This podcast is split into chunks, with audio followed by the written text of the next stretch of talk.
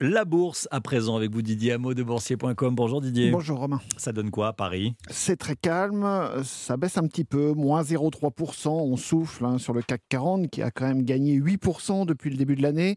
7020 points, le CAC en baisse de 0,3%. Le ralentissement de la croissance en Chine à seulement 3% en 2022, au plus bas depuis 50 ans en raison du Covid. Bien, ce ralentissement a refroidi les valeurs exportatrices. Ça a commencé par Alstom, moins 2%, Total, moins 2% aussi avec Danone.